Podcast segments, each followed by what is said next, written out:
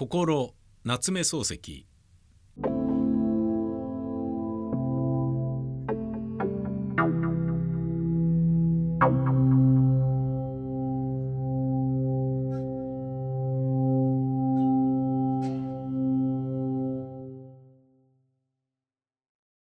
上先生と私。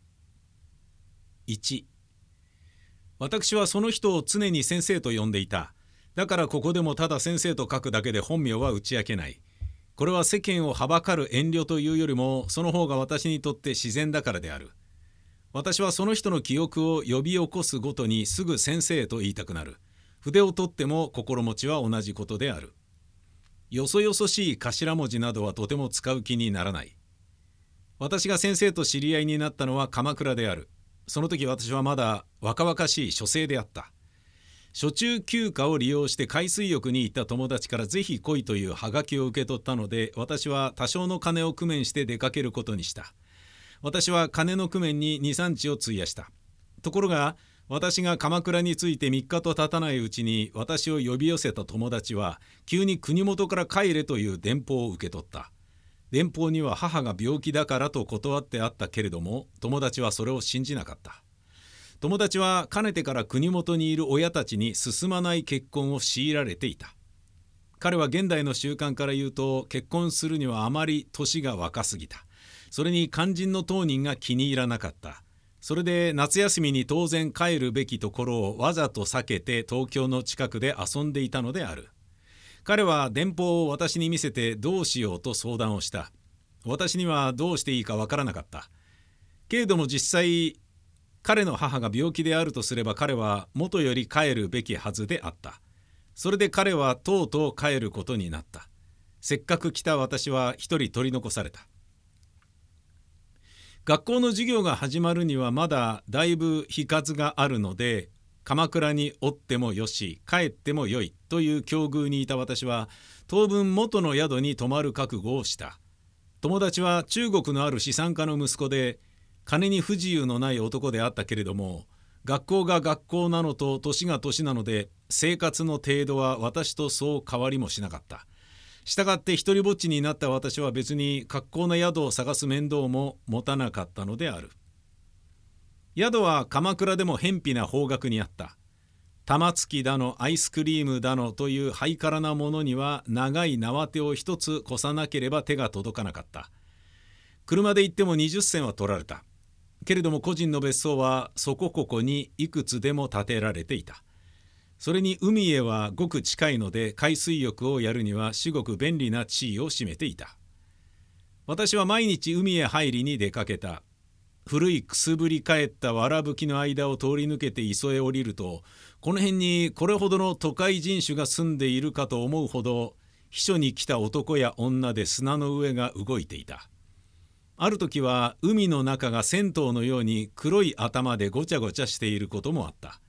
その中に知った人を一人も持たない私もこういう賑やかな景色の中に包まれて砂の上に寝そべってみたり膝頭を波に打たせてそこいらを跳ね回るのは愉快であった。私は実に先生をこの雑踏の間に見つけ出したのである。その時海岸には掛け茶屋が2軒あった。私はふとした弾みからその1軒の方に行き慣れていた。長谷辺に大きな別荘を構えている人と違ってめいめいに戦友の着替え場をこしらえていないここいらの秘書客には是非ともこうした共同着替え所という風なものが必要なのであった。彼らはここで茶を飲みここで休息するほかにここで海水着を洗濯させたりここで潮はゆい体を清めたりここへ帽子や傘を預けたりするのである。海水着を持たない私にも持ち物を盗まれる恐れはあったので私は海へ入るたびにその茶屋へ一切を脱ぎ捨てることにしていた。2私がその掛け茶屋で先生を見た時は先生がちょうど着物を脱いでこれから海へ入ろうとするところであった。私はその時反対に濡れた体を風に吹かして水から上がってきた。二人の間には目を遮る幾多の黒い頭が動いていた。特別の事情のない限り私はついに先生を見逃したかもしれなかった。それほど浜辺が混雑しそれほど私の頭が豊満であったにもかかわらず私がすぐ先生を見つけ出したのは先生が一人の西洋人を連れていたからである。その西洋人の優れて白い皮膚の色が掛け茶屋へ入るや否やすぐ私の注意を引いた。純粋の日本の浴衣を着ていた彼はそれを将棋の上にすぽりと放り出したまま腕組みをして海の方を向いて立っていた。彼は我々の履く猿股一つのほか何者も肌につけていなかった。私にはそれが第一不思議だった。私はその2日前に由比ヶ浜で由比ヶ浜まで行って砂の上にしゃがみながら長い間西洋人の海へ入る様子を眺めていた。私の尻を下ろしたところは少し小高い丘の上でそのすぐ脇がホテルの裏口になっていたので私のじっとしている間にだいぶ多くの男が潮を浴びに出てきたがいずれも胴と腕とももは出していなかった。女はことさら肉を隠しがちであった。大抵は頭にゴム製の頭巾をかぶってエビ茶や紺や藍の色を波間に浮かしていた。そういうありさまを目撃したばかりの私の目には猿股一つで済ましてみんなの前に立っているこの西洋人がいかにも珍しく見えた。彼はやがて自分の脇を顧みてそこにこごんでいる日本人に一言二言何か言った。その日本人は砂の上に落ちた手ぬぐいを拾い上げているところであったがそれを取り上げるや否やすぐ頭を包んで海の方へ歩き出した。その人がすなわち先生であった。私は単に好奇心のために並んで浜辺を降りてゆく二人の後ろ姿を見守っていた。すると彼らはまっすぐに波の中に足を踏み込んだ。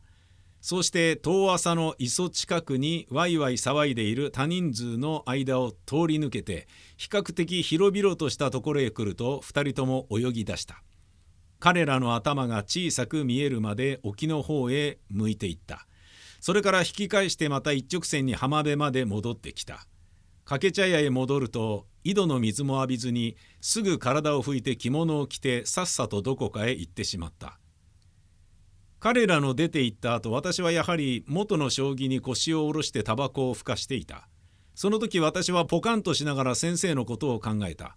どうもどこかで見たことのある顔のように思えてならなかった。しかしどうしてもいつどこで会った人か思い出せずにしまった。その時の私は屈託がないというよりむしろ不良に苦しんでいた。それで明くる日もまた先生に会った時刻を見計らってわざわざ掛け茶屋まで出かけてみた。すると西洋人は来ないで先生一人麦わら帽をかぶってやってきた。先生は眼鏡を取って台の上に置いてすぐ手ぬぐいで頭を包んでスタスタ浜を降りていった。先生が昨日のように騒がしい浴客の中を通り抜けて一人で泳ぎ出した時私は急にその後が追いかけたくなった私は浅い水を頭の上まで跳ねかして相当の深さのところまで来てそこから先生を目印に抜き出を切った。すると先生は昨日と違って一種の古線を描いて妙な方向から岸の方へ帰り始めた。それで私の目的はついに達せられなかった。私が丘へ上がって雫の垂れる手を振りながら掛け茶屋に入ると先生はもうちゃんと着物を着て入れ違いに外へ出て行った。3私は次の日も同じ時刻に浜へ行って先生の顔を見た。その次の日にもまた同じことを繰り返した。けれども物を言いかける機会も挨拶をする場合も2人の間には起こらなかった。その上先生の態度はむしろ非社交的であった。一定の時刻に超然としてきてまた超然と帰っていった。周囲がいくら賑やかでもそれにはほとんど注意を払う様子が見えなかった。最初一緒に来た西洋人はその後まるで姿を見せなかった。先生はいつでも一人であった。ある時先生が例の通りさっさと海から上がってきていつもの場所に脱ぎ捨てた浴衣を着ようとするとどうしたわけかその浴衣に砂がいっぱいついていた。先生はそれを落とすために後ろ向きになって浴衣を23度ふるった。すると着物の下に置いてあった眼鏡が板の隙間から下へ落ちた。先生は白がすりの上へへこ帯を締めてから眼鏡のなくなったのに気がついたと見えて急にそこいらを探し始めた。私はすぐ腰掛けの下へ首と手を突っ込んで眼鏡を拾い出した。先生はありがとうと言ってそれを私の手から受け取った。次の日私は先生の後に続いて海へ飛び込んだ。そうして先生と一緒の方角に泳いでいった。2丁ほど沖へ出ると先生は後ろを振り返って私に話しかけた。広い青い海の表面に浮いているものはその近所に私ら二人より他になかった。そうして強い太陽の光が目の届く限り水と山とを照らしていた。私は自由と歓喜に満ちた筋肉を動かして海の中で踊り狂った。先生はまたパタリと手足の運動をやめて仰向けになったまま波の上に寝た。私もその真似をした。青空の色がギラギラと目を射るように痛烈な色を私の顔に投げつけた。愉快ですね。と私は大きな声を出した。しばらくして海の中で起き上がるように姿勢を改めた先生は「もう帰りませんか?」と言って私を促した。比較的強い体質を持った私はもっと海の中で遊んでいたかった。しかし先生から誘われた時私はすぐ「ええ帰りましょう」と快く答えた。そうして2人でまた元の道を浜辺へ引き返した。私はこれから先生と懇意になった。しかし先生がどこにいるかはまだ知らなかった。それから中2日置いてちょうど3日目の午後だったと思う。先生と掛け茶屋で出会った時先生は突然私に向かって「君はまだだいぶ長くここにいるつもりですか?」と聞いた。考えのない私はこういう問いに答えるだけの用意を頭の中に蓄えていなかった。それで「どうだか分かりません」と答えた。しかしニヤニヤ笑っている先生の顔を見た時私は急に決まりが悪くなった。先生はと聞き返さずにはいられなかった。これが私の口を出た先生という言葉の始まりである。私はその晩先生の宿を訪ねた。宿といっても普通の旅館と違って広い寺の境内にある別荘のような建物であった。そこに住んでいる人の先生の家族でないことも分かった。私が先生先生と呼びかけるので先生は苦笑いをした。私はそれが年長者に対する私の口癖だと言って弁解した。私はこの間の西洋人のことを聞いてみた。先生は彼の風変わりのところやもう鎌倉にいないことやいろいろな話をした末日本人にさえあまり付き合いを持たないのにそういう外国人と近づきになったのは不思議だと言ったりした。私は最後に先生に向かってどこかで先生を見たように思うけれどもどうしても思い出せないと言った。若い私はその時暗に相手も私と同じような感じを持っていはしまいかと疑った。そうして腹の中で先生の返事を予期してかかった。ところが先生はしばらく賃金した後で「どうも君の顔には見覚えがありませんね。人違いじゃないですか?」と言ったので私は変に一種の失望を感じた。4私は月の末に東京へ帰った。先生の避暑地を引き上げたのはそれよりずっと前であった。私は先生と別れる時に「これから折々お宅へ伺ってもよござんすか?」と聞いた。先生は単管にただ「ええいらっしゃい」と言っただけであった。その自分の私は先生とよほど懇意になったつもりでいたので先生からもう少し細やかな言葉を予期してかかったのである。それでこの物足りない返事が私の自信を少し痛めた。私はこういうことでよく先生から失望させられた。先生はそれに気がついているようでもありまた全く気がつかないようでもあった。私はまた軽微な失望を繰り返しながらそれがために先生から離れていく気にはなれなかった。むしろそれとは反対で不安に動かされるたびにもっと前へ進みたくなった。もっと前へ進めば私の予期するあるものがいつか目の前に満足に現れてくるだろうと思った。私は若かった。けれども全ての人間に対して若い血がこう素直に働こうとは思わなかった。私はなぜ先生に対してだけこんな心持ちが起こるのかわからなかった。それが先生の亡くなった今日になって初めて分かってきた。先生は初めから私を嫌っていたのではなかったのである。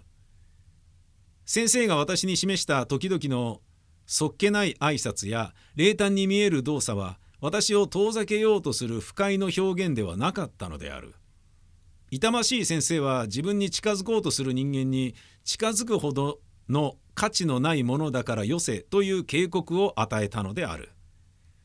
人の懐かしみに応じない先生は人を軽蔑する前にまず自分を軽蔑していたものと見える。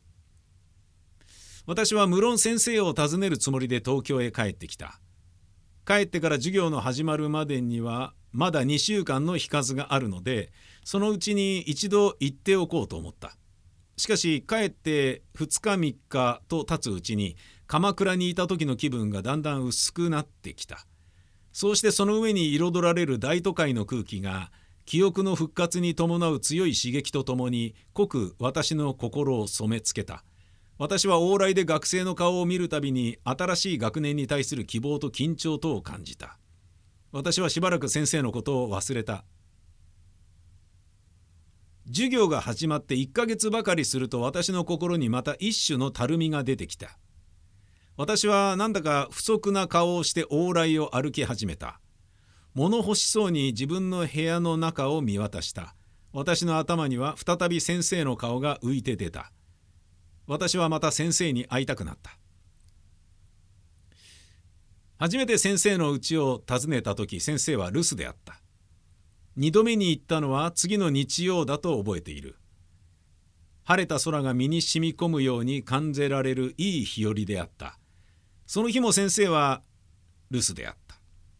鎌倉にいた時私は先生自身の口からいつでも大抵家にいるということを聞いた。むしろ外出嫌いだということも聞いた。二度来て二度とも会えなかった私はその言葉を思い出して訳もない不満をどこかに感じた。私はすぐ玄関先を去らなかった。下女の顔を見て少し躊躇してそこに立っていた。この前名刺を取り継いだ記憶のある下女は私を待たしておいてまた家へ入った。すると奥さんらしい人が代わって出てきた。美しい奥さんであった。私はその人から丁寧に先生の出先を教えられた。先生は霊月その日になると雑司ヶ谷の墓地にあるある仏へ花を手向けに行く習慣なのだそうである。たった今出たばかりで10分になるかならないかでございます。と奥さんは気の毒そうに言ってくれた。私は会釈して外へ出た。賑やかな町の方へ一丁ほど歩くと私も散歩がてら雑司ヶ谷へ行ってみる気になった。先生に会えるか会えないかという好奇心も動いた。それですぐきびすを巡らした。5私は墓地の手前にある苗畑の左側から入って両方に楓を植え付けた広い道を奥の方へ進んでいった。するとその外れに見える茶店の中から先生らしい人がふいと出てきた。私はその人の眼鏡の縁が日に光るまで近く寄っていった。そして出し抜けに「先生!」と大きな声をかけた。先生は突然立ち止まって私の顔を見た「どうして？どうして?」先生は同じ言葉を2編繰り返した。その言葉は新刊とした昼のうちに異様な調子を持って繰り返された。私は急に何とも答えられなくなった。私の後をつけてきたのですか？どうして？先生の態度はむしろ落ち着いていた。声はむしろ沈んでいた。けれどもその表情のうちにははっきり言えないような一種の曇りがあった。私は私がどうしてここへ来たかを先生に話した。誰の墓へ参りに行ったか妻が妻がその人の名を言いましたか？いいえそんなことは何もおっしゃいません。そうですか。そう。それは言うはずがありませんね。初めて会ったあなたに。言う必要がないんだから。先生はようやく特進したらしい様子であった。しかし私にはその意味がまるでわからなかった。先生と私は通りへ出ようとして墓の間を抜けた。イサベラ何々の墓だの親睦ロギンの墓だのという傍らに一切主上質仏章と書いた当場などが立ててあった。全権講師云々というのもあった。私はアンエレツと掘り付けられた小さい墓の前でこれは何と読むんでしょうと先生に聞いた。アンドレとでも読ませるつもりでしょうねと言って先生は苦笑した。先生はこれらの墓標が表す人さまざまの様式に対して私ほどに滑稽もアイロニーも認めてないらしかった私が丸い墓石だの細長い見影の火だのを指してしきりにかれこれ言いたがるのを初めのうちは黙って聞いていたがしまいにあなたは死という事実をまだ真面目に考えたことがありませんね。と言った。私は黙った。先生もそれぎり何とも言わなくなった。墓地の区切り目に大きなイチョウが一本空を隠すように立っていた。その下へ来た時先生は高い梢を見上げて「もう少しすると綺麗ですよこの木がすっかり紅葉してここいらの地面は金色の落葉で渦まるようになります」と言った先生は月に一度ずつは必ずこの木の下を通るのであった向こうの方で凸凹の地面を鳴らして新墓地を作っている男が桑の手を休めて私たちを見ていた。私たちはそこから左へ切れてすぐ街道へ出た。これからどこへ行くというあてのない私はただ先生の歩く方へ歩いて行った。先生はいつもより口数を聞かなかった。それでも私はさほどの窮屈を感じなかったのでぶらぶら一緒に歩いていった。すぐお宅へお帰りですか？ええ別に寄るところもありませんから。2人はまた黙って南の方へ坂を降りた。先生のお宅の墓地はあそこにあるんですか？と私がまた口を聞き出した。いいえ。どなたのお墓があるんですか？ご親類のお墓ですか？いいえ。先生はこれ以外に何も答えなかった。私もその話はそれぎりにして切り上げた。すると一丁ほど歩いた後で先生が不意にそこへ戻ってきた。あそこには私の友達の墓があるんです。お友達の墓へ毎月お参りをなさるんですか？そうです。先生はその日これ以外を語らなかった。